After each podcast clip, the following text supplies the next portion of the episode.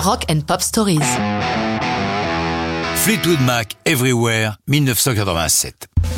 Ainsi que l'a tweeté le groupe Fleetwood Mac, il n'y a pas de mots pour décrire notre tristesse. En effet, comment ne pas en éprouver à la disparition le 30 novembre 2022 de Christine McVie?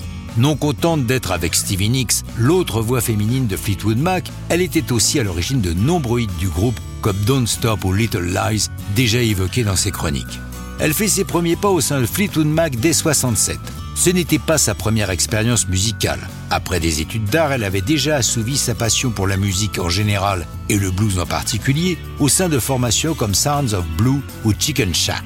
En 68, elle épouse John McVie, bassiste et membre fondateur de Fleetwood Mac. Mais pour quelque temps encore, les jeunes mariés vivent leur carrière chacun de leur côté. Après le départ de Peter Green, guitar hero des débuts de Fleetwood Mac, devenu schizophrène par abus de LSD, c'est en 71 que Christine intègre officiellement le groupe. Elle est de l'aventure américaine qui démarre dans la première moitié des 70s quand le groupe franchit l'Atlantique et intègre deux ricains, Lindsay Buckingham et Stevie Nicks. Avec eux et les trois Britanniques, Mike Fleetwood, John et Christine McVie, cette formation va connaître un succès phénoménal qui culmine avec Remorse, album gorgé de tubes qui s'écoule à plus de 40 millions d'exemplaires et sur lequel Christine signe quatre chansons, dont Don't Stop. Pendant et après Rumors, c'est le chaos dans le groupe, entre divorce et cocaïne à gogo.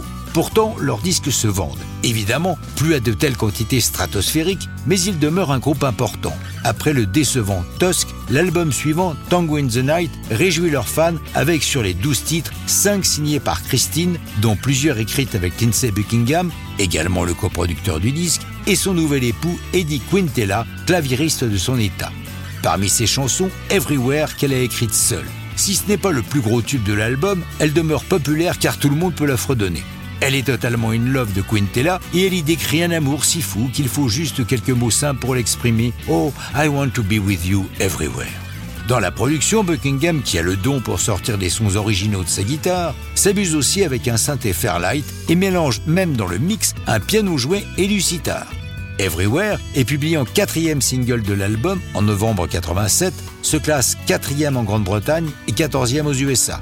Everywhere connaît une seconde vie en 2013 dans les charts britanniques à la suite de son utilisation pour une pub de téléphone portable, puis en 2022 à l'occasion d'une autre pub pour les voitures Chevrolet cette fois. Christine McVie a retrouvé le chemin des studios en 2017 pour un album en duo avec Lindsay Buckingham et un dernier d'une fraîcheur remarquable, Feel About You. Elle nous lègue de nombreuses chansons impérissables et la voir partir est une bien triste histoire de rock'n'roll.